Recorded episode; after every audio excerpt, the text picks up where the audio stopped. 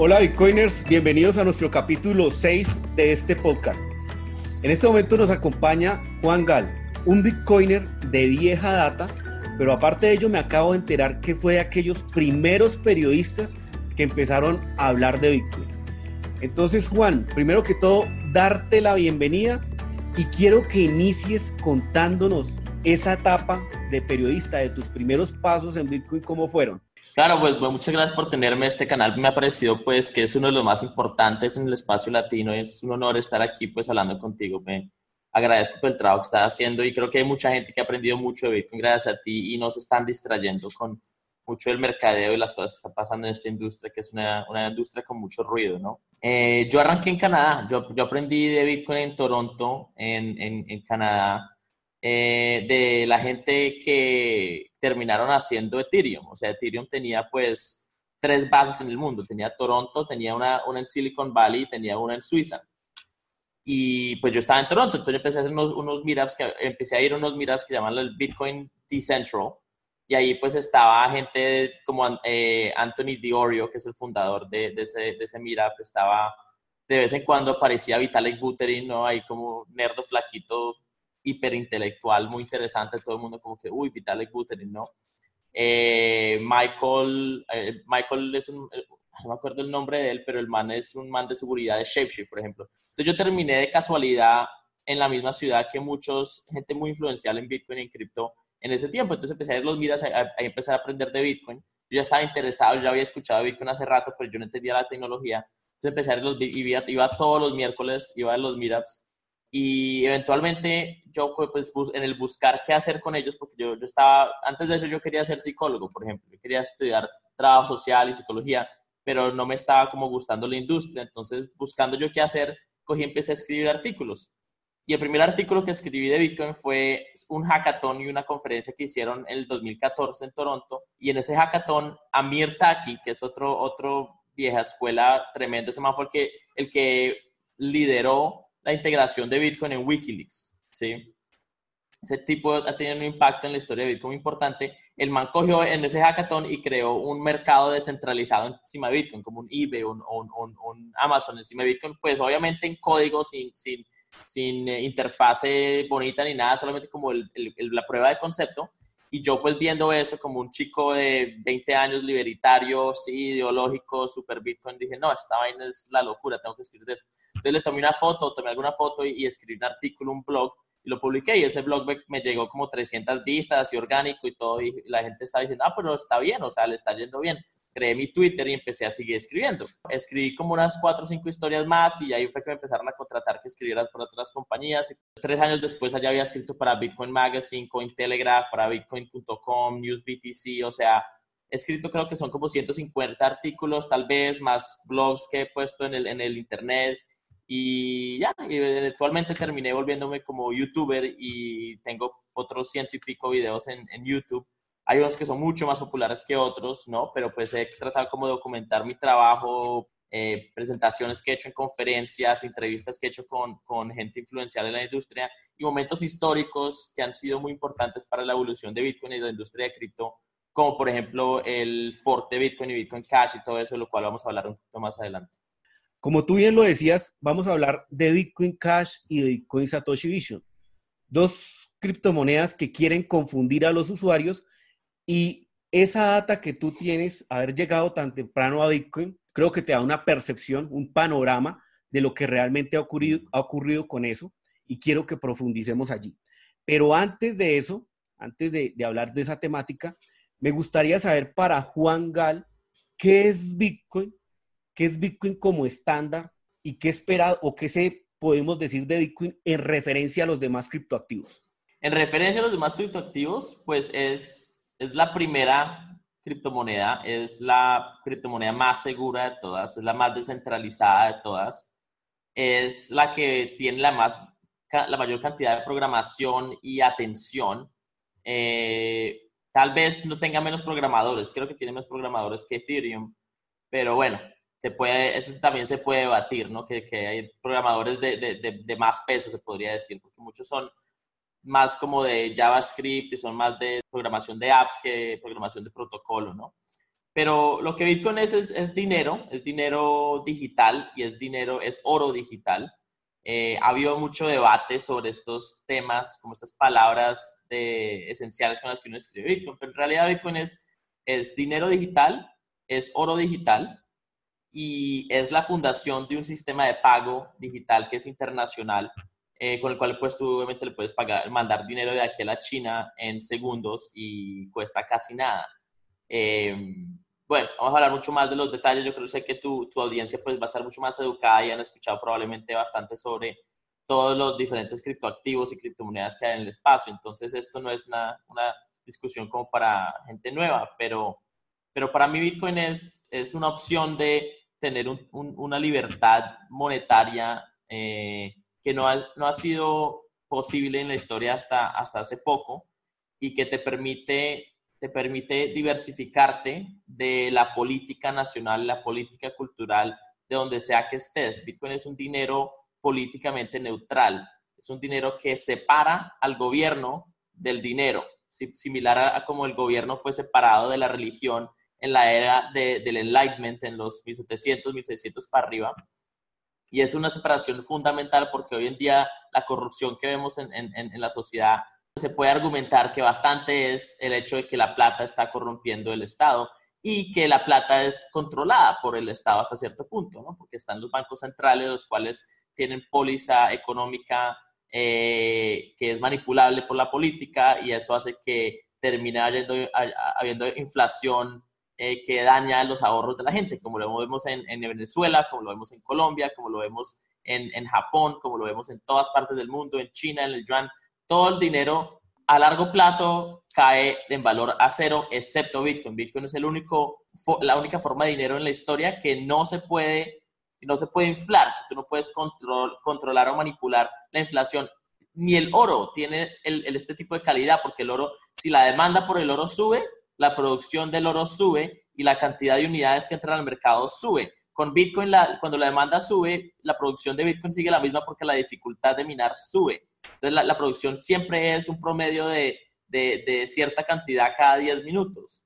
Con, con, el oro, pues la demanda trae más, más, más unidades y eso tumba, tumba el precio. Entonces, Bitcoin es algo muy raro, muy único y es tan grande y tan fuerte que me parece pues triste que tanta gente que ya entiende esta tecnología no, no aprecie la oportunidad que tenemos y trate de crear criptomonedas pequeñas que siempre terminan fallando. Estadísticamente, la gran mayoría han fallado y han caído bajo la corrupción de su propio, de su propio peso.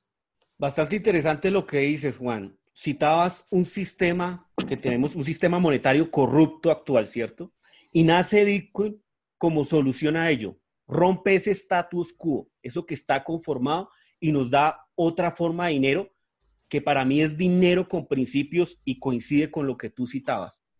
Ahora, ser Bitcoin de código abierto ha permitido que al día de hoy existan más de 100 forks de Bitcoin, de los cuales apenas 40 tienen su blockchain en funcionamiento. El resto es historia. El resto le ha quitado dinero a la gente y eso es lo que vamos a tratar de hablar aquí un poquito.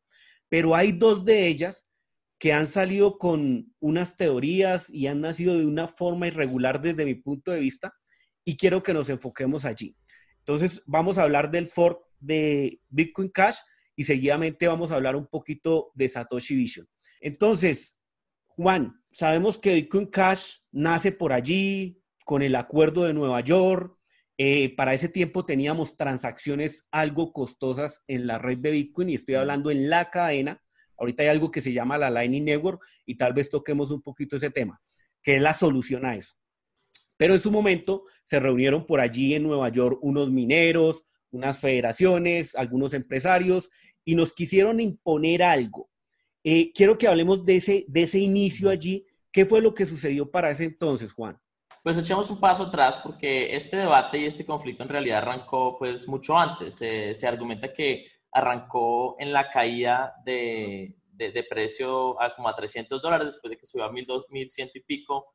Ese debate empezó acerca como de, de qué tan grande deberían ser los bloques de Bitcoin. Y es una vaina, es un tema pues de bastante técnico que la gran mayoría de la gente no va a poder entender si no tienen una, una comprensión de Bitcoin pues relativamente profunda, pero el, el, problema era este. Tú puedes poner cualquier cosa dentro de la cadena de bloques de Bitcoin, ¿sí? O solamente transacciones monetarias y, cómo haces para controlar eso, cómo haces para controlar que la gente no coge y, suba toda su biblioteca de YouTube a Bitcoin, porque se puede, técnicamente se pudiera. Si tú le quitas la tapa al bloque de Bitcoin, tú puedes subir lo que quieras, que es lo que puedes ahorita, ahorita con Bitcoin SV o con, tal vez no sé exactamente cuánto espacio tenga Bitcoin Cash, pero puedes subirle mucha más cantidad. Y el problema con eso, pues el debate era, ok, por un lado, si el espacio de los bloques es limitado, entonces va a haber una competencia mucho más... Eh, fuerte por hacer que tu transacción monetaria entre a ese bloque, lo cual hace que los fees suban. Por el otro lado, si le quitas la tapa, entonces la capacidad de correr un nodo de Bitcoin en el que tú puedas verificar la autenticidad de, la contaduría de Bitcoin, criptográficamente puedas tú sumar todos los Bitcoins y decir, ok, sí, hay 21 millones de Bitcoins y nadie ha hecho trampa. La capacidad de un civil poder hacer eso se empieza a perder, ¿sí? Y hoy en día, pues Bitcoin, con todo y que han sido muy estrictos con la capacidad de bloques, es, tienes que tener 80, 80 gigabytes o por lo menos, eh, creo que es como 200 gigabytes de, hard drive más o menos, lo, han cortado un poquito con, con optimizaciones y todo. Tienes que tener un computador decente para poder correr un nodo de Bitcoin, ¿sí?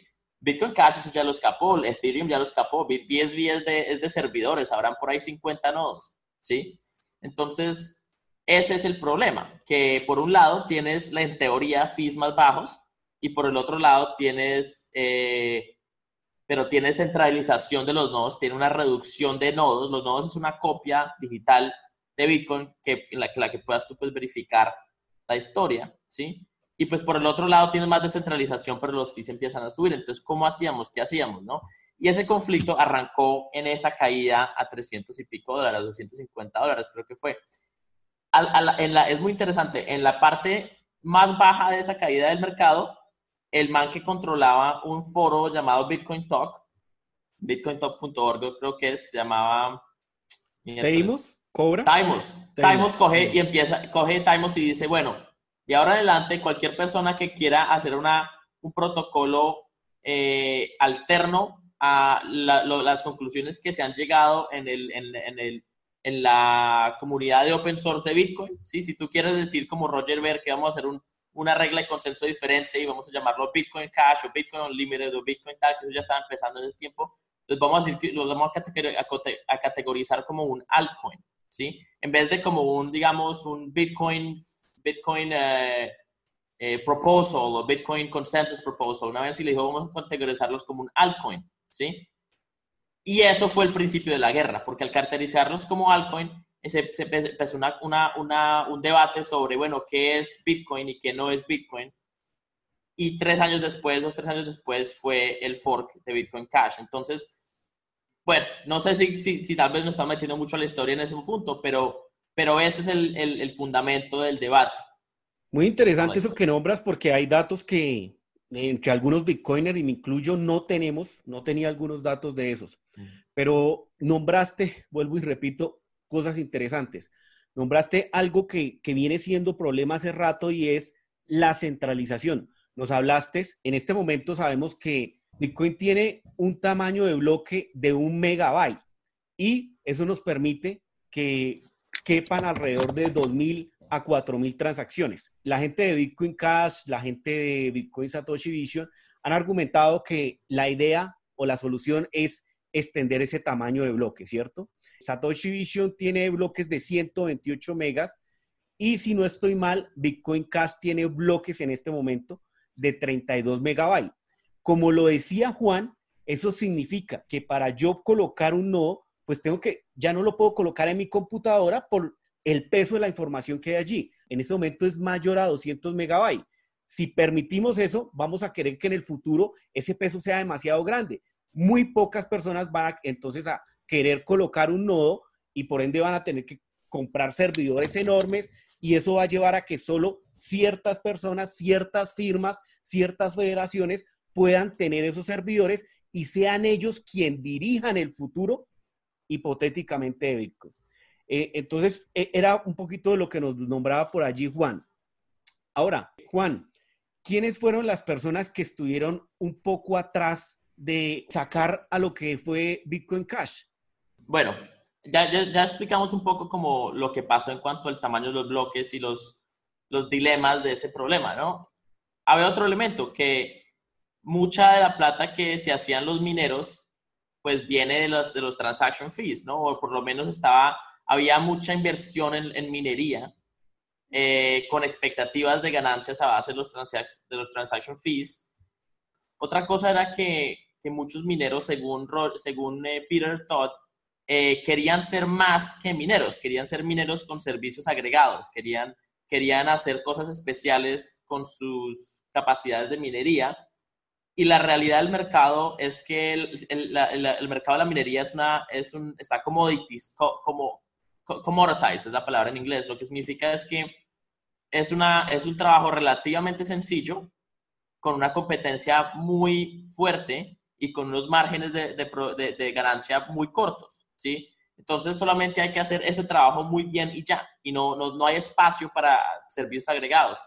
Entonces, ese conflicto de esa época fue alrededor como de estos, de estos negocios y empresarios mirando, bueno, entonces, ¿qué tengo que sacrificar este, esta ganancia? Yo le hice promesas a mis inversores de que íbamos a hacer esta cosa, tremendo proyecto, y no vamos a poder porque este, el, el limitar la, el espacio de transacciones me limita mi capacidad empresarial, ¿no? Por ejemplo, había una, una compañía llamada Satoshi Dice que la creó e-, Eric Voorhees y era un juego de, de, un juego de dados como un casino, pero era todo encima de Bitcoin, todo descentralizado.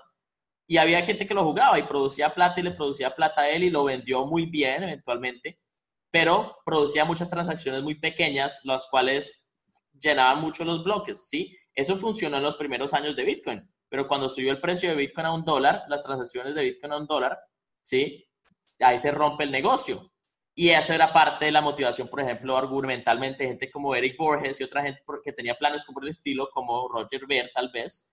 Y pues mucha gente que se fue a Bitcoin Cash de decir, hey, nos están limitando el mercado, yo no puedo crear un sistema económico complejo en sí con transacciones de Bitcoin si los fees son muy altos, ¿sí? Entonces eso fue parte del problema, ¿no?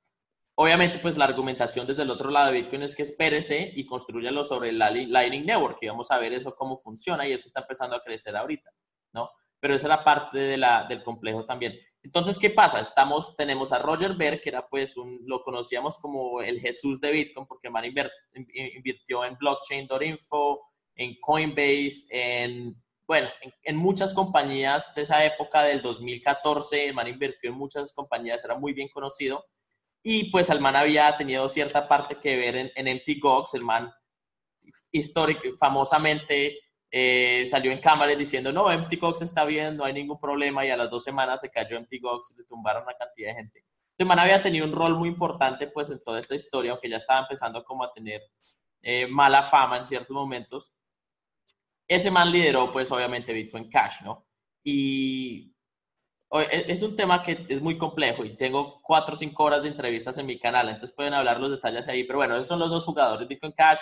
Eh, Eric Borges tenía ShapeShift, ¿no? ShapeShift es, un, es una de cambios de, de, criptomonedas muy fácil, automatizado en ese tiempo, ¿sí? Y hay otra gente que está invertidos, eh, el Digital, se llama Digital, Digital, Currency Group, creo, creo que era con eh, un inversionista pues también muy famoso, muy metido como en Ethereum Classic, ¿sí?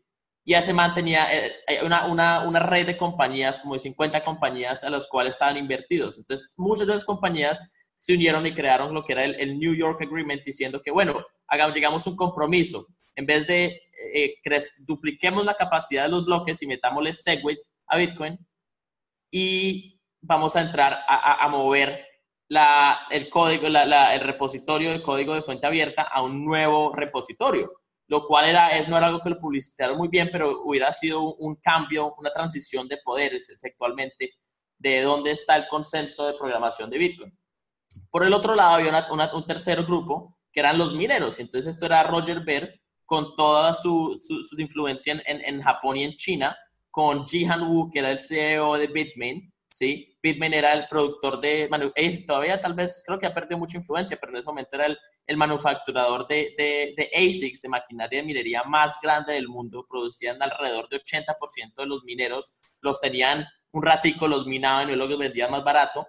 y tras de eso tienen una, una, una un pool, que es como una, una eh, asociación de mineros, póngale, llamada Antpool, que también tenía mucha influencia y pues tenía un porcentaje grande de la minería. Eh, hubo algún momento en el que, o sea, estaban al borde de 40 y pico por ciento de minería, ¿no? O sea, estaban, eran grandes, eran pesados y con ellos hicieron pues un, un, una asociación con muchos mineros, eh, llegando casi al 85, tal vez 90% de, del poder de minería a, decir que vamos a hacer el Segwit 2X, que es ese fork que, que, lideró el New York Agreement, que era decir, bueno, vamos a hacer el, el eh, duplicar el tamaño, agregamos Segwit y cambiamos eh, la, el repositorio a un nuevo repositorio, ¿sí? Entonces, ese conflicto, pues mucha gente en, en, en el, este, en el oeste, en, Estados Unidos, Europa, vieron eso como un ataque a Bitcoin, como un 51% attack, un o como un, un tipo de, de, de ataque al, al, al, consenso fundamental de Bitcoin. Dijeron, no, esto no lo vamos a permitir.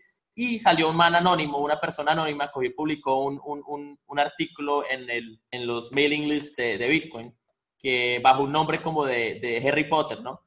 Y era eh, User Activated Software o UASF. Y esto era decir que así no tengas tu poder de, de, minar, ¿sí? Tú puedes decir que, primero, que vamos a hacer un software en el que todos los bloques que sean mayores de dos del, del, consenso de este momento van a ser rechazados, ¿sí? Y que vamos a integrar a Segwit bajo un bloque, bajo un, megabyte de bloque, ¿sí? Y entonces ahí fue que se, se, dibujaron las líneas de guerra, prácticamente se dibujó el, el, el, centro de batalla. Entonces, ¿qué pasaba? Pusieron una, una fecha, dijeron, en este momento se va a decir qué va a pasar, ¿sí? Entonces, si la minería se fuera con Segwit 2x, entonces habría una, una versión de Bitcoin en la que los bloques iban a minarse a 2 megabytes, ¿sí? Con un hashing power fuertísimo. Y habría una red paralela que sería la de UASF, en la que los bloques serían de 1 megabyte con Segwit y estarían rechazando cualquier bloque de transacciones que tuviera 2 megabytes, ¿sí? Ahora ellos tendrían menos hashing power, pero si en algún momento el, poder de, hashing se devolviera a UASF, entonces cogería y reorganizaría toda la historia y prácticamente borraría toda la historia de, del, del Segwit 2X, ¿no? Esa era más o menos la teoría de que hubiera pasado, ¿sí? Resulta que e, e, y eso era como irse a la guerra, eso es, es, es, mejor dicho, vamos a destruir las granjas prácticamente, es como que no, no vamos a permitir que esto pase, ¿sí? Entonces, esa era la guerra en ese momento y pues una guerra que para mucha gente como mí, para mí, para mucha gente que estaba en ese momento viéndolo y parando la atención, fue, se sintió como una guerra civil, aunque la realidad es que estábamos hablando mierda en el Internet, la mayoría, y bueno, había gente programando y otros gente pues ya metiéndole plata y, y en el mercado, el mercado era un volumen muy pesado, ¿no? Entonces, eh, lo que terminó pasando fue que ocho horas antes de que llegara el fork, la gran mayor, uno de los mineros más grandes, que fue el primer creador del de, el primer mining pool, que se llama Slush Pool, dijo, ¿sabe qué? Alrededor de los, últimos, de, los dos días, dos, tres días antes de eso, creo que fue, fue muy cerquita la fecha, dijo, no, yo no me voy a unir a esto, me separo del New York Agreement y me voy a minar UASF, ¿sí?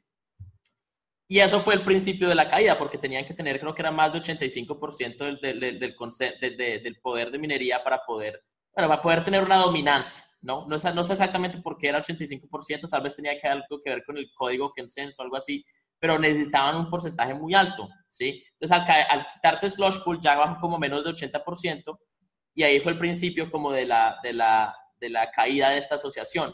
Faltando 12 horas para que saliera el fork, dijeron los mineros unidos, le dijeron a Segwit2x, eh, solo les vamos a regalar 12 horas de minada en este fork si ustedes no, si no tenemos la, la dominancia, si no, si no estamos dominando el precio de este fork, o sea que si el valor de Segwit2x no es parecido o mayor que Bitcoin, que Bitcoin USF, entonces nos vamos a abrir porque pues ellos tienen, tienen que pagar la electricidad, o sea, 12 horas de minería es un platal.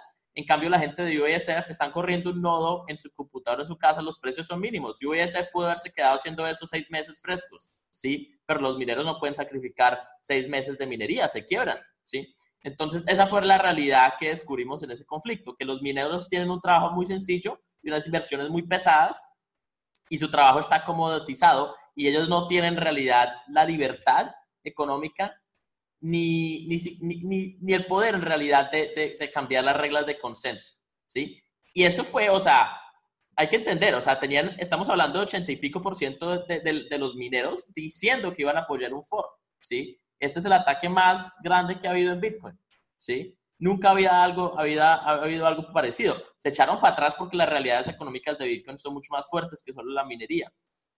Entonces, ¿qué pasó? Se echaron para atrás. El código de, de ese de Segway to fue liderado por un man llamado, eh, no, no es Gavin Andreessen, Jeff Garcia, que era uno de los primeros programadores de Bitcoin. Tenía un error fundamental. No, el fork estaba dañado, estaba, estaba, había, un, había un error en el código y no, no, salió, no salió el código, no, no, no se activó la red en el momento. Entonces, tras de eso hubiera sido una catástrofe hubiera pasado si, si, si, los mineros hubieran estado detrás de eso, no se hubieran echado para atrás. Entonces, bueno, pasó eso. Y entonces, a raíz de que falló Segwit2X, Bitcoin Cash dijo, bueno, entonces nosotros vamos a abrir. Y se abrieron en ese momento. Entonces, se abrieron duplicando. Creo que duplicaron, o creo que cambiaron el, el los, eh, el tamaño de los bloques como 8 megas. 8 megas. ¿Cierto? 8 megas. Pero algo muy importante que hicieron fue cambiaron la parte del código de, dificultad, el, algoritmo de, el ajuste dificultad, de dificultad. El ajuste de dificultad de la minería lo cambiaron, del, del, Nakamoto Consensus lo cambiaron a ED, EDA o ECA, algo así.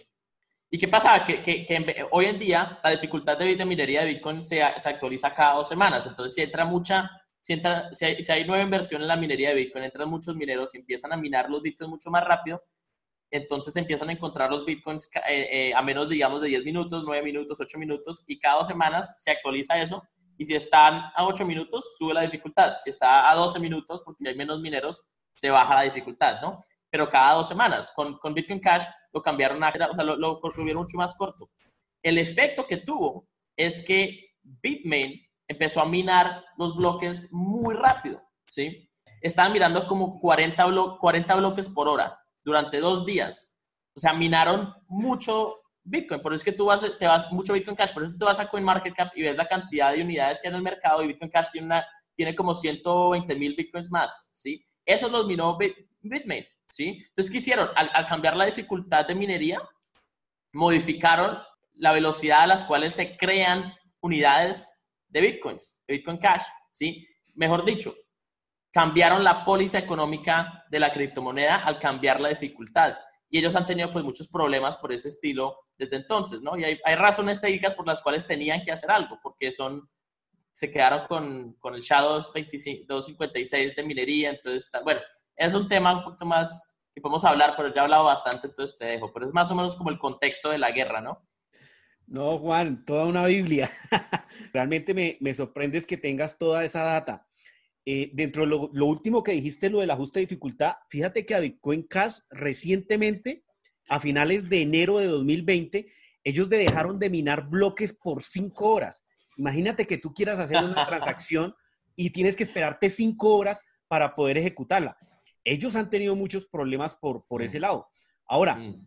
todo esto que tú bien nos, nos resumía, digamos que fue una guerra, como tú la dijiste, por allí colocaste los grupos, pero para colocársela fácil a los que nos están viendo, realmente la guerra fue entre los mineros, una parte de los mineros, porque no estaban todos, y muchos, como bien nos lo dijo Juan, antes del for o de la activación, se bajaron de ese bus, ¿sí?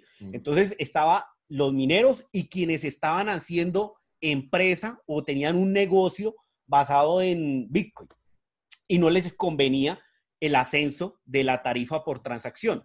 Y del otro lado, pues estábamos los usuarios, los que pues realmente queremos es un dinero descentralizado y que continúe las características de ese buen dinero, que no nos cambien las reglas. Bueno, este grupito quería cambiar las reglas para su conveniencia.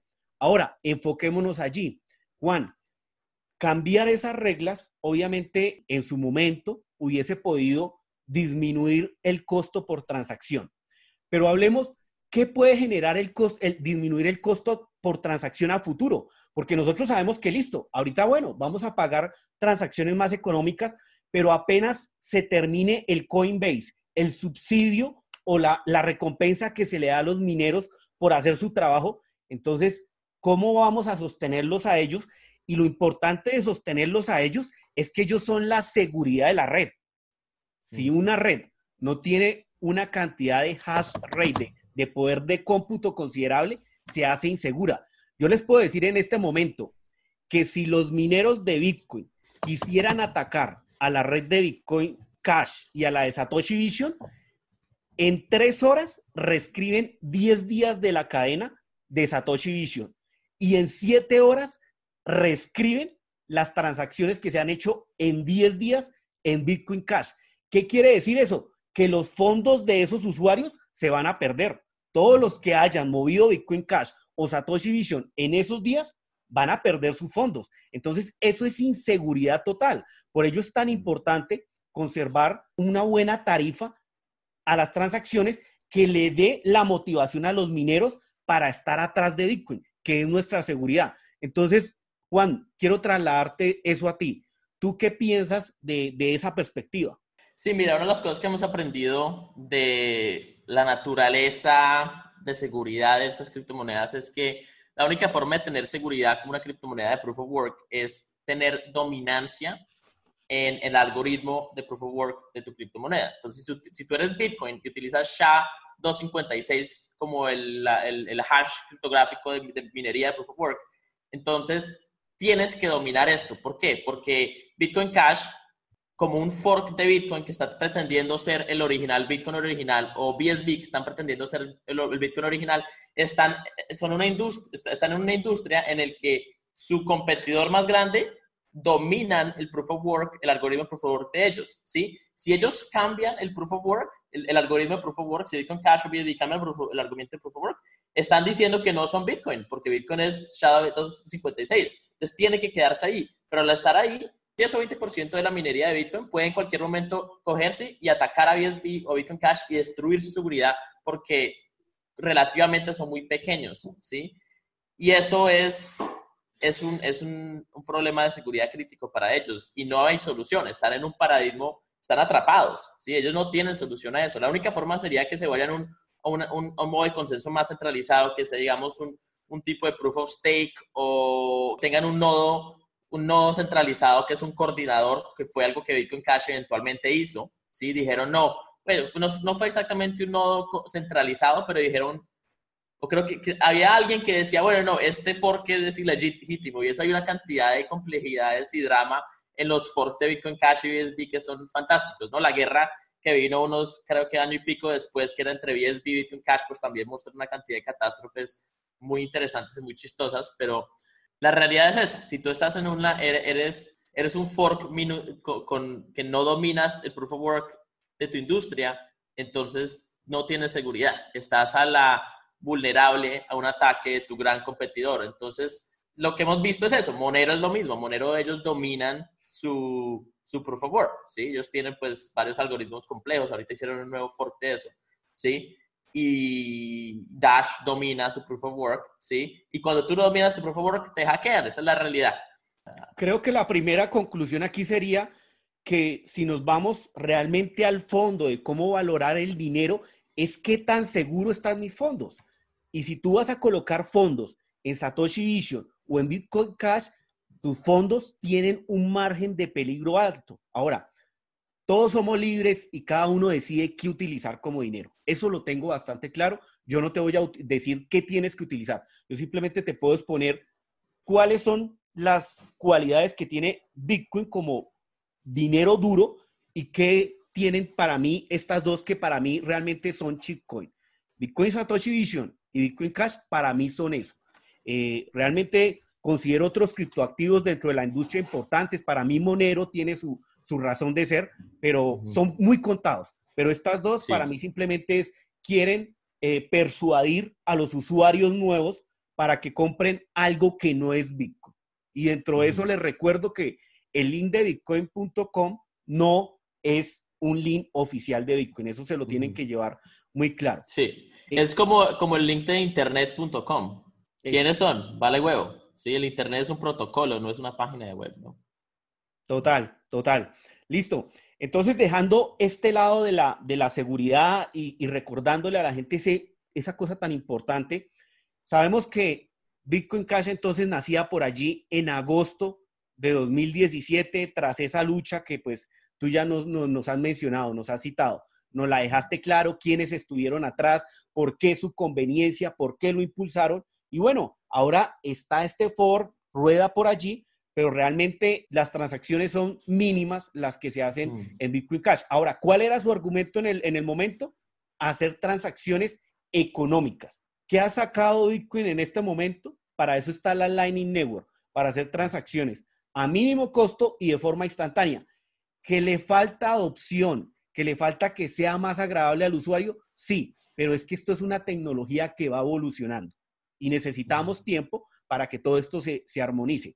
Juan, metámonos un poquito en Satoshi Vision. Satoshi Vision nace por allí en noviembre de 2018, cuando tiene la pelea con la gente de, Bitcoin Cash. Entonces allí está el falso Satoshi, se pelea con, con Jihan y se pelea con Roger y bueno, sale todo esto. ¿Qué nos puedes contar de eso? Pues mira, lo primero que hay que entender de Satoshi Vision es que es un scam. Me encanta su, respuesta. esa es la realidad, es un scam de scams, ¿sí? Es, peor que PayPal, es, es, lo peor. Pero bueno, primero, eh, Roger Ver se alía con Craig Wright y con eh, Calvin Ayre. Calvin Ayre es el multimillonario que se hizo su plata en, con compañías de gambling, de, apuestas y esto. Es una compañía en Canadá que, es muy grande. ¿Sí? Este tipo se especula, se ha dicho, escuchado por ahí rumores, aunque no he visto pues evidencia, de que le compró Satoshi Dice a Eric Borges, ¿sí? Por un chingo de plata, miles de bitcoins, ¿sí? Entonces se gastó alrededor, cuando estaba Bitcoin barato, le, le, mandó como, creo que eran en los miles, digámosle que 50 mil Bitcoins, ¿sí? A, Eric Borges le compró Satoshi Dice. Y claro, luego dos, tres años después, el consenso de Bitcoin dice, no, no, no, Satoshi Dice no puede funcionar eso dentro de Bitcoin porque los fees van a subirse, ¿no? Porque vamos a, vamos a limitar el techo, entonces los fees van a subir, entonces Satoshi no sirve, ¿sí? Como se daña el sistema, la, estrategia de economía, de, de negocio. Entonces, ¿qué pasa? queda, se, queda, se queda Calviner con este problema, que compró una compañía por mucha plata, ¿sí? Y probablemente él tenía muchos planes parecidos de crear, crear juegos de, de gambling descentralizados, ¿no? Para legalmente mucho más conveniente tener tu compañía encima de una cadena de bloques descentralizada que en un servidor eh, eh, afuera de una jurisdicción legal que te, va, que te va a traer el martillo, ¿no? Te van a bajar porque eres ilegal o que sea, ¿no? Estados Unidos pues solamente puede hacer gambling en ciertas áreas y muchas veces afuera en el mar, por ejemplo, Las Vegas tiene pues cierta jurisdicción especial, ¿no? Entonces no es fácil ser un, un, emprendedor de, de, gambling, ¿no? Entonces, claro, coge, coge este man y se alían, se alía con Roger Ver y con, y con Craig Wright, Mr. Fake Satoshi, para poder cambiar este, este problema de consenso y poder traer, pues, sí, cierta visión que tienen ellos, ¿no? Pero Craig Wright es un scammer, o sea, el man, el man apareció la única razón por la que el man tiene credibilidad es porque Gavin Andreessen, que fue el segundo programador de Bitcoin, coge y le se fue en frente de, periodistas de la BBC, ¿sí? que son periodistas que han, han apoyado a pedofilios eh, europeos, ¿sí? Coge y se siente enfrente de ellos y les dice, no, sí, mira, esta es la criptografía mágica y aquí es como estoy probando que, que soy Satoshi Nakamoto. Y Gavin Andreessen, por alguna razón, la cual todavía no es entendida, dice, sí, esto está bien resulta que van y publican el código de cómo hizo, hizo eh, Craig Wright para probar que era Satoshi. Y no, era pura mierda. O sea, no se podía verificar, era muy. O sea, no, nada que ver. Es muy fácil probar que tú eres Satoshi Nakamoto. Puedes tú uno de los primeros dos bloques y firmas un mensaje diciendo yo soy Satoshi Nakamoto y publicas el código y la dirección pública, sin, sin publicar las llaves privadas. las llaves públicas y el, y el mensaje y, el, y la versión encriptada o el, el hash, ¿sí? que puedes comprobarlo. Es, es, una cosa que cualquier persona que estudie criptografía por 20 minutos y vaya busque con Mycelium o con Electron, creo que Electron te permite, puedes verificar tú la autenticidad del mensaje. En realidad, te, te juro, toma 5 minutos, ¿sí? Pero no, él escribió un blog de cuatro páginas y nunca, hasta hoy en día, no ha podido probar que es Satoshi Nakamoto. Si él fuera Satoshi Nakamoto, solo necesita firmar, firmar con las llaves con las llaves que hayan recibido Bitcoin en los primeros 10, 20 bloques, ¿sí? Un mensaje diciendo que es Satoshi Nakamoto y lo prueba y quedaríamos todos callados, ¿sí? Pero no lo ha hecho y no lo ha hecho porque no tienen las llaves. Y no tienen las llaves porque no es Satoshi Nakamoto. Pero lo que sí tienen es eh, una corporación de patentes sobre la cadena de bloques de Bitcoin, que de las cuales son dueños eh, Calvin Ayre y Craig Wright, ¿sí? Y por eso es que están tratando de legitimizar a, Craig Wright como Satoshi Nakamoto, para poder tener algún tipo de, de, de, poder legal sobre los patentes de la cadena de bloques que están jugando, ¿sí? Entonces, hay, un, hay un, juego muy complejo detrás de eso. Es posible que sean agentes de la CIA o de algún tipo de ataque por el estilo. No puedo comprobar eso, no tengo evidencia, pero lo sospecho, ¿sí? Porque es un ataque como cultural y de propaganda muy fuerte, ¿sí? Pero entonces, bueno, pasa eso. Entonces, ¿qué pasa? Roger Ver y ellos tienen pues este drama, ¿sí? Se, se pelean por alguna razón porque Craig Wright quiere bloques aún más grandes, ¿sí? Y hacen el fork. Y entonces, ¿qué, qué pasa? La, la, realidad de Bitcoin Cash y Bitcoin SV es que Bitcoin SV son scammers y lo saben, y Bitcoin Cash son scammers y no lo saben, ¿sí? Y son relativamente ineficaces, pues, porque son muy pequeños y no tienen la descentralización que necesitan y, ni, ni la, la, experiencia tecnológica tampoco que necesitan para poder crecer, ¿no? Entonces, pues tristemente ha faltado una voz que pueda explicar, contar este cuento cómo fue y cómo pasó en Latinoamérica. Y muchos latinoamericanos se han comido el cuento. Y parte del problema es que la, la, subida de los fees, pues le pega mucho más duro a la gente que no tiene plata, ¿no? Entonces, o, que, o que está en mercados que tienen menos, menos capacidad de, de, compra, ¿no? Entonces, en, en Colombia, pagar un fee de 20 dólares de Bitcoin es son 60 mil pesos, es mucha plata. En Venezuela estás jodido, ¿sí? Entonces, hay ciertas realidades económicas que, que, han golpeado pues a Latinoamérica y a, países que están afuera, digamos, de Estados Unidos y Europa, ¿sí? En, en, esta guerra de Bitcoin, ¿no? Y eso es muy triste. Vamos, Dios quiera, a ver que Lightning Network empieza a producir soluciones de eso. Y hoy en día, pues si tú descargas un wallet de Satoshi o, o Blue Wallet, ¿sí? o Phoenix Wallet, te puedo yo a ti mandar satoshis, dos o tres, cinco satoshis si quieres y cuestan nada y te llegan rápido, ¿sí? Y tienes diferentes, de, estás en diferentes puntos de, de, confianza en la, en la, cartera, ¿no? Digamos, Wallet Satoshi es custodial. Eh, Phoenix es casi no custodial, pero le estás confiando cierta data. Sí, Blue Wallet es semi-custodial, semi-no custodial, una parte que no, hay parte que sí. Entonces, estamos en una parte de la industria en que estamos creciendo el siguiente nivel de uso de Bitcoin para poder resolver ese problema, pero no, no se puede sacrificar la descentralización y seguridad de Bitcoin para bajar los fees, ¿sí? Entonces hoy en día Bitcoin está en, en, un estado en el que todavía está creciendo como un sistema de pagos. Ser un sistema de pagos es difícil, pero todavía tiene esa capacidad de ser dinero soberano del individuo, en el que tú puedes tener tus Bitcoin y los tienes tú y nadie te los puede quitar si sabes tú poder proteger tus Bitcoins, ¿sí? puede llegar un momento en el que diga Visa o Mastercard, diga, bueno, vamos aquí, vamos a empezar a integrar Bitcoin, pagos de Bitcoin, vamos a poder pagar en Bitcoin con tu tarjeta de débito. ¿Por qué? Porque Visa y Mastercard son, son, son sistemas de pago, ¿sí? Ellos son, son redes de pago. Ellos no son bancos, ellos no son, no, no, no dirigen póliza económica, solamente procesan pagos.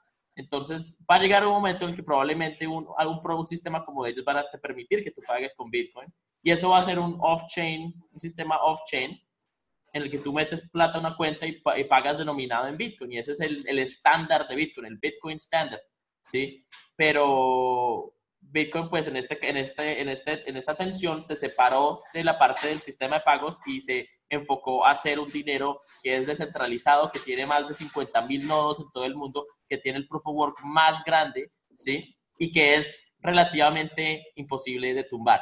Interesante todo eso que mencionas, como colaborándote un poco con lo que vienes diciendo, decirle a la gente que eso que tú nombraste, transacciones de 20 dólares, del fee de 20 dólares, eso lo vimos en 2017 cuando el precio llegó a 20 mil. Ahí eh, Lightning Network no estaba funcionando. No estaba. Lightning Network todavía estaba en pañales. se viene hablando de 2014, pero realmente en 2018 fue cuando empezó a dar los pasos agigantados la Lightning Network, que es la que utilizamos para hacer transacciones a costo casi cero y de forma instantánea. Ahora, lo que ocurre es que es como todo. Yo creo, no estuve en Bitcoin en el 2011, en el 2010, pero yo me imagino que hacer una transacción en la cadena para ese tiempo de Bitcoin era problemático, no era tan fácil como la hacemos eh, con nuestras carteras que tenemos hoy como Samurai, como Electrum, eh, carteras descargables. O sea, no era así de fácil. Sí, todo era, era Electrum, era, era un nodo de full de Bitcoin entero, tenías que tener el nodo. Claro, en ese tiempo, pues hacer una sincronización de Bitcoin era mucho más fácil.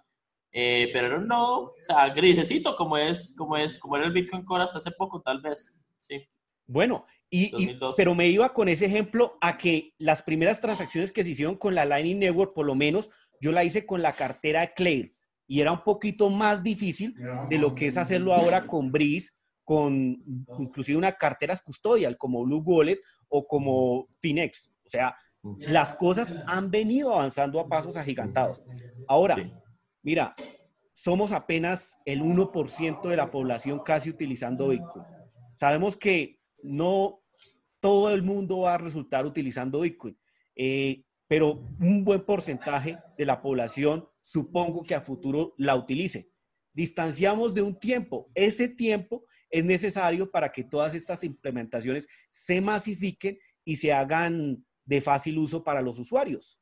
Ahora, Juan, aprovechando ese conocimiento, esa Biblia que tienes, mira, tú bien lo decías dentro de tus comentarios, el tema del falso Satoshi y más en Latinoamérica. Desafortunadamente, a veces se nos olvida mucho esclarecer las cosas. Aquí muchos le están creyendo a, a Craig Wright, más tú te diste cuenta el año pasado, vino al Consejo de Bogotá eh, eh, este falso Satoshi y, y bueno, le dan... pena. O sea, de verdad que yo ahí me sentí avergonzado de ser colombiano cuando sucedió eso, porque a nuestros políticos les hace mm. falta conocimiento de una forma enorme o no sé si mm. fue eh, por otro motivo, motivos monetarios, no sé por qué pasó eso, mm. pero realmente fue vergonzoso lo que sucedió en Colombia. La mejor forma de, entender que Craig Wright es un scammer es que descargues Electrum, que es una cartera de fuente abierta para computador, ¿sí? Y aprendas cómo hacer para firmar un mensaje desde tus llaves privadas, diciendo que eres el dueño de esta llave pública, ¿sí? Satoshi Nakamoto hubiera tenido las llaves públicas de los primeros 50 bloques, ¿sí? Cualquier llave pública que haya recibido Bitcoin en los primeros 50 bloques puede usarse para probar que era Satoshi Nakamoto, ¿sí? Él no lo ha hecho. No lo ha hecho. ¿Por qué? Tiene todo el incentivo. Tiene una corporación llena de patentes diciendo que él es Satoshi Nakamoto y diciendo que él tiene derecho eh, de patente sobre esa tecnología.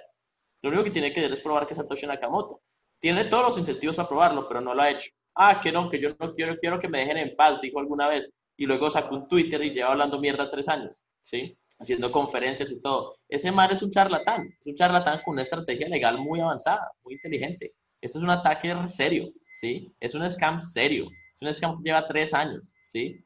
Y, y van a seguir. ¿Cuál es la realidad de BSB? BSB tienen todo el poder, tienen, dominan su cadena de bloques en cuanto a la gente que lo mina, ¿sí? igual pues se los puede comer Bitcoin cuando quiera, pero dominan lo que tienen y, controlan la gran mayoría de los nodos. Ellos pueden hacer lo que quieran con esa cadena de bloques. Es, un sistema centralizado, ¿sí?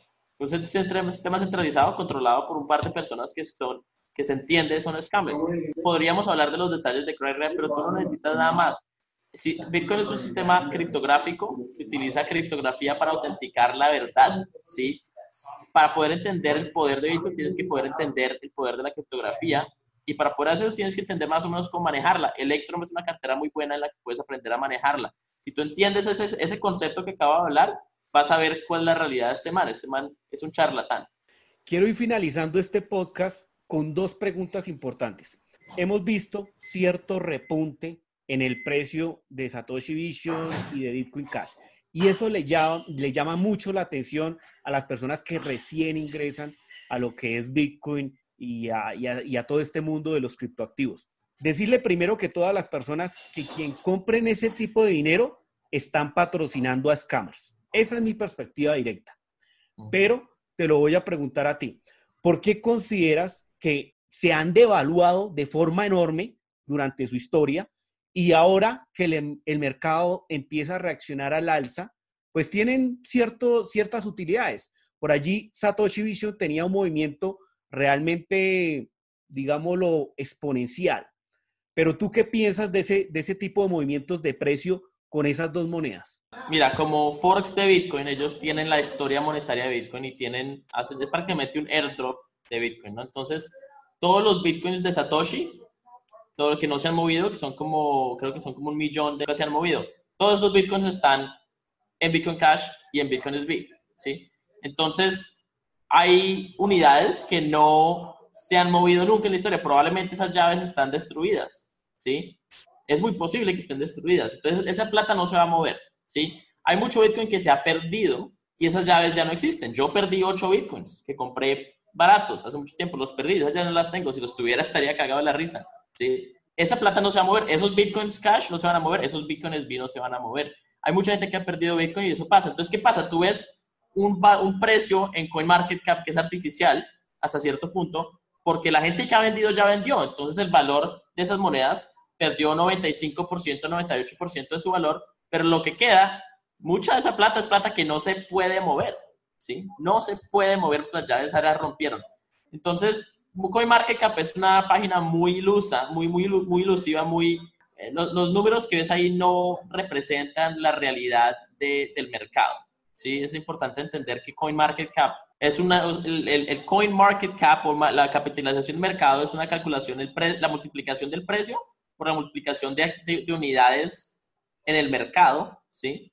Y hay veces que tú puedes hacer, digamos, unidades, totales en la historia y eso te da un precio diferente que las unidades en el mercado en este momento. Si tú quitas las unidades y se han perdido, el precio va a ser diferente, ¿no?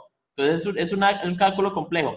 Por el otro lado, tienes que, tienes que agregarle la, la, profundidad de mercado. Entonces, en Bitcoin tú puedes votar 10 millones de, dólares en Bitcoin y el precio se va a mover un tricitico. Si tú botas 10 millones de dólares en Bitcoin Cash, el precio se va a mover 20%. Si haces lo mismo con BSB, se va a caer 50%. ¿sí? Entonces, es algo por el estilo. Entonces, la profundidad del mercado tiene mucho que ver con eso también. Tú puedes crear un shitcoin con 10 monedas y hacer un trade a 20 mil dólares por la moneda y ganarle a todos los shitcoins en, en, en CoinMarketCap. ¿sí? Pero hubo un trade nada más. Es un punto en, en la historia con cero profundidad. Es, un, es una, una métrica pues muy confusa y muy, muy ilusa y es pues una página que ha tenido mucha fuerza por eso, porque parece tener información valiosa y hasta cierto punto tiene su valor, pero hay que entenderla, ¿no? Mi, mi filosofía personal en cuanto al trading es esta. Yo no promuevo cosas que sean cuestionables porque yo no quiero promover scams. Pero si yo veo una oportunidad de hacer plata en un scam porque la gente es boba, si me parece bueno la hago, ¿sí? Si yo veo que Bitcoin SB está, tiene cara para arriba y tengo interés, aunque por, por, por, morales no lo hago, pero si, si, si, si hay una oportunidad de hacer plata ahí, pues bueno, métela, el tin, tin, tin, te sales y te ganaste plata. Pero eso es una cosa, hacer el, yo, esta es mi filosofía, yo, yo hago dumps, yo no hago pumps, yo no pompeo, yo dumpeo, ¿sí me entiendes? I, I don't pump, I dump, right?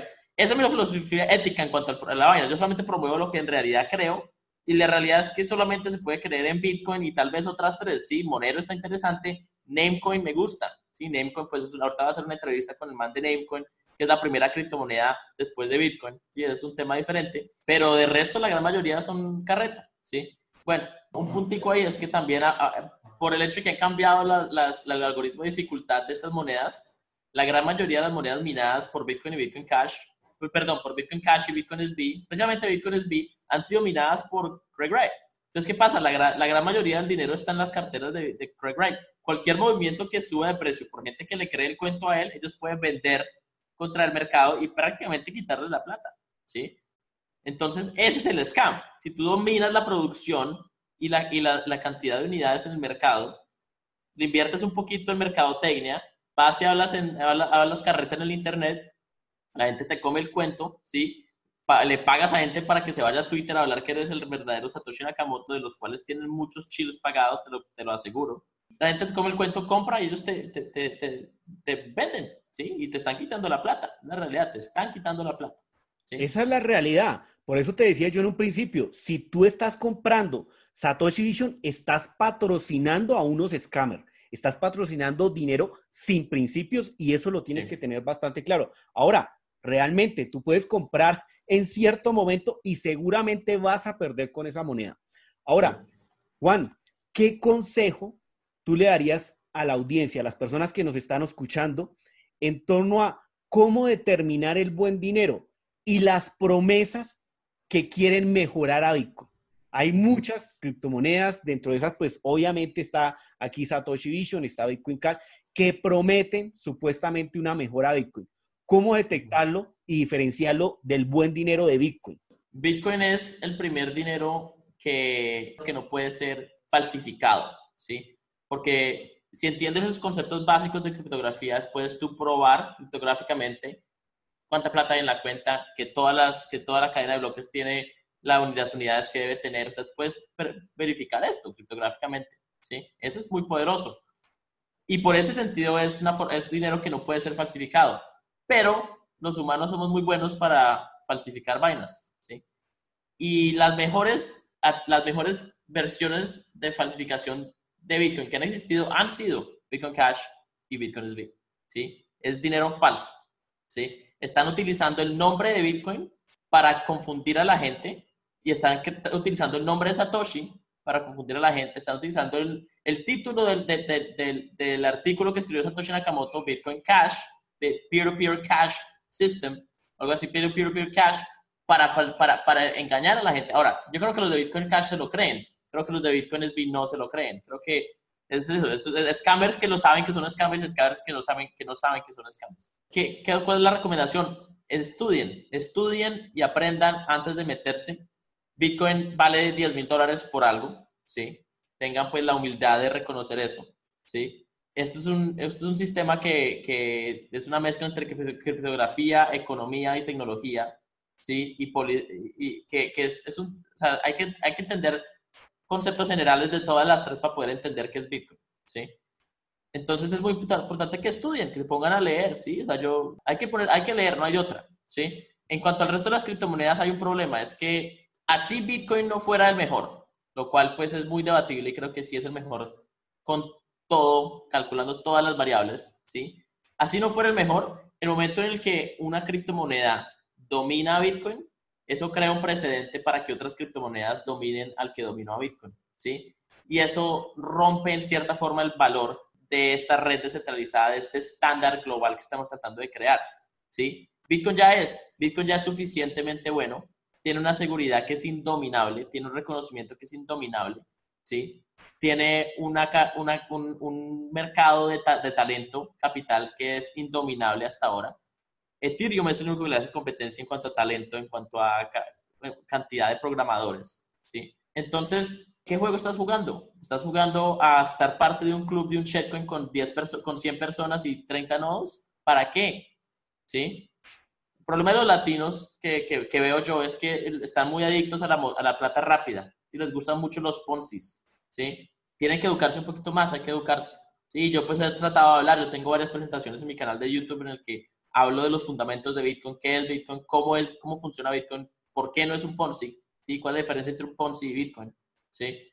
Eso es muy importante entenderlo. ¿sí? Bitcoin es una máquina que, que le enseña a la gente a entender el dinero y a entender cómo manejar el dinero y a entender que la economía, porque si no lo entiendes, te come, te, te, se la pierde la plata. ¿sí? Tienes que aprender a proteger tu dinero, tienes que aprender a diferenciar un Ponzi y una cartera de Bitcoin que tú controlas, ¿sí? Y tienes que empezar a, tienes que entender conceptos básicos de economía, ¿no? Otra cosa que tiene Bitcoin que es muy importante que toqué al principio es que es el único, el único dinero en el mundo en el que tú no puedes producir más unidades de mercado, así le inviertas más a la producción, a la, infraestructura de producción, ¿sí? ¿Por qué? Porque es relativamente imposible cambiar las reglas de consenso de Bitcoin, pero la gran mayoría de estas, de estas criptomonedas tienen hard forks regularmente tiene una, una compañía de un equipo de programación principal, ¿sí? que pueden cambiar las reglas de consenso prácticamente en cualquier momento, ¿sí? Tiene una red pequeña, tiene un proof of work pequeño, ¿sí? Tienen un número pequeño de nodos, son relativamente centralizados y no es claro que puedan volverse descentralizados porque Bitcoin fue creado sin avaricia. Bitcoin fue creado con la esperanza de que funcionara, pero sin saber que iba a funcionar, sin saber que iba a valer algo.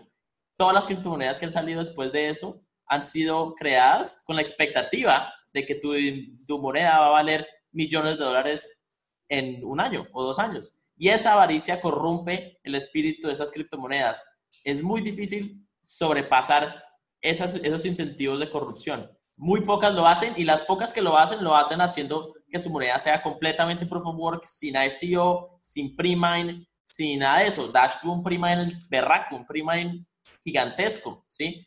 Eso yo pensaba al principio que no era un problema, pero pensando bien en estos días, es un problema berraco. ¿Cuánta de esa plata está en, en, las manos de los fundadores o en manos de quién? ¿Algún minero especial? ¿Quién sabe, no?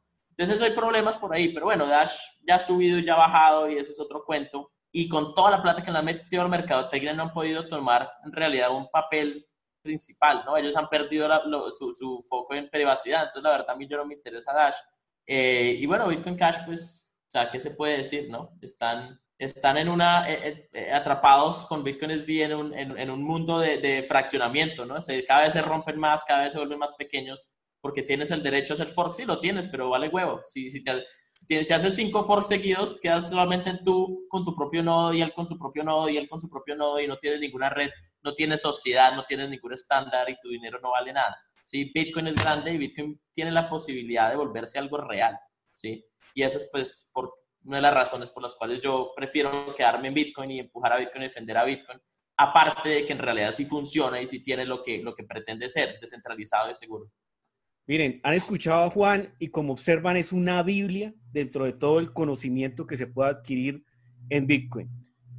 Juan, por favor, coméntanos dónde te pueden seguir las personas, dónde te encuentran en Twitter, eh, tu canal de YouTube. Igual los links los voy a dejar en la descripción del podcast y de YouTube. Entonces, Juan, cuéntanos dónde te puede encontrar la gente. Pues ahorita tengo, o sea, yo estoy en Twitter, es Juan S. Galt, G de gato A L T. Ese es mi Twitter tengo una página de web donde tengo pues todos los, todos los artículos escritos, juangalt.com. Ahí puedes encontrar mi historia como periodista, mis canales de YouTube y redes sociales y todo eso. Tengo eh, una compañía de consultoría de educación de Bitcoin en la que le enseño a la gente, primero, cómo, cómo conseguir Bitcoin, cómo diferenciarlo, ¿sí? Hasta cierto punto, porque hay gente que está muy confundida, ¿sí? Cómo protegerlo. Y pues tenemos servicios también como de recuperación de Bitcoins perdidos y todo eso, hasta donde se puede ayudarle a la gente con eso. Entonces se llama byovault.com, eso lo ponemos abajo, be your own vault, sé tu propia caja fuerte, sería como la traducción en, en, en, español.com, byovault.com. Y entonces ahí me pueden llamar si quieren que les ayude con, con cualquier tema de estos. Y eh, tengo una página en la que creamos un, un, producto para proteger a tu teléfono que se llama phonehuddle.com, que puedes ver aquí en la pantalla, phonehuddle.com Sí, la realidad hoy en día es que tenemos la mitad de nuestra vida en nuestros teléfonos. Tenemos los contactos, tenemos fotos de los medios, videos, tenemos conexiones a toda la gente que conocemos en, nuestros teléfonos. La gran mayoría de la gente no le pone PIN al teléfono, entonces está abierto. Ahora tenemos carteras de cripto y tenemos los códigos de, de 2FA, ¿sí? Que te permiten acceso a tu email y a tus escanes y a tus cuentas de banco, ¿sí? Entonces, si tú pierdes tu teléfono, tiene su problema berraco. No solamente son los 500 dólares que le metiste al teléfono, son los 1000 dólares de valor de datos que tiene el teléfono, ¿sí? Este aparato vale 30 dólares, vale, lo vendemos a 60 mil pesos en Colombia, pero toca mandarlo desde México. Entonces, pues, para eso nos inventamos esto, para ayudarte a proteger el teléfono y tras de eso si te rompe la pantalla o algo así, la gente pues bota mucho los teléfonos, los botan en los Uber, los botan en los carros o se les caen. Entonces ahí lo pueden conseguir en phoneharo.com. Bueno, listo, Juan agradecerte de verdad el tiempo y espero compartir contigo en una próxima ocasión. Bitcoiners, espero que les haya gustado el episodio y los espero en un próximo.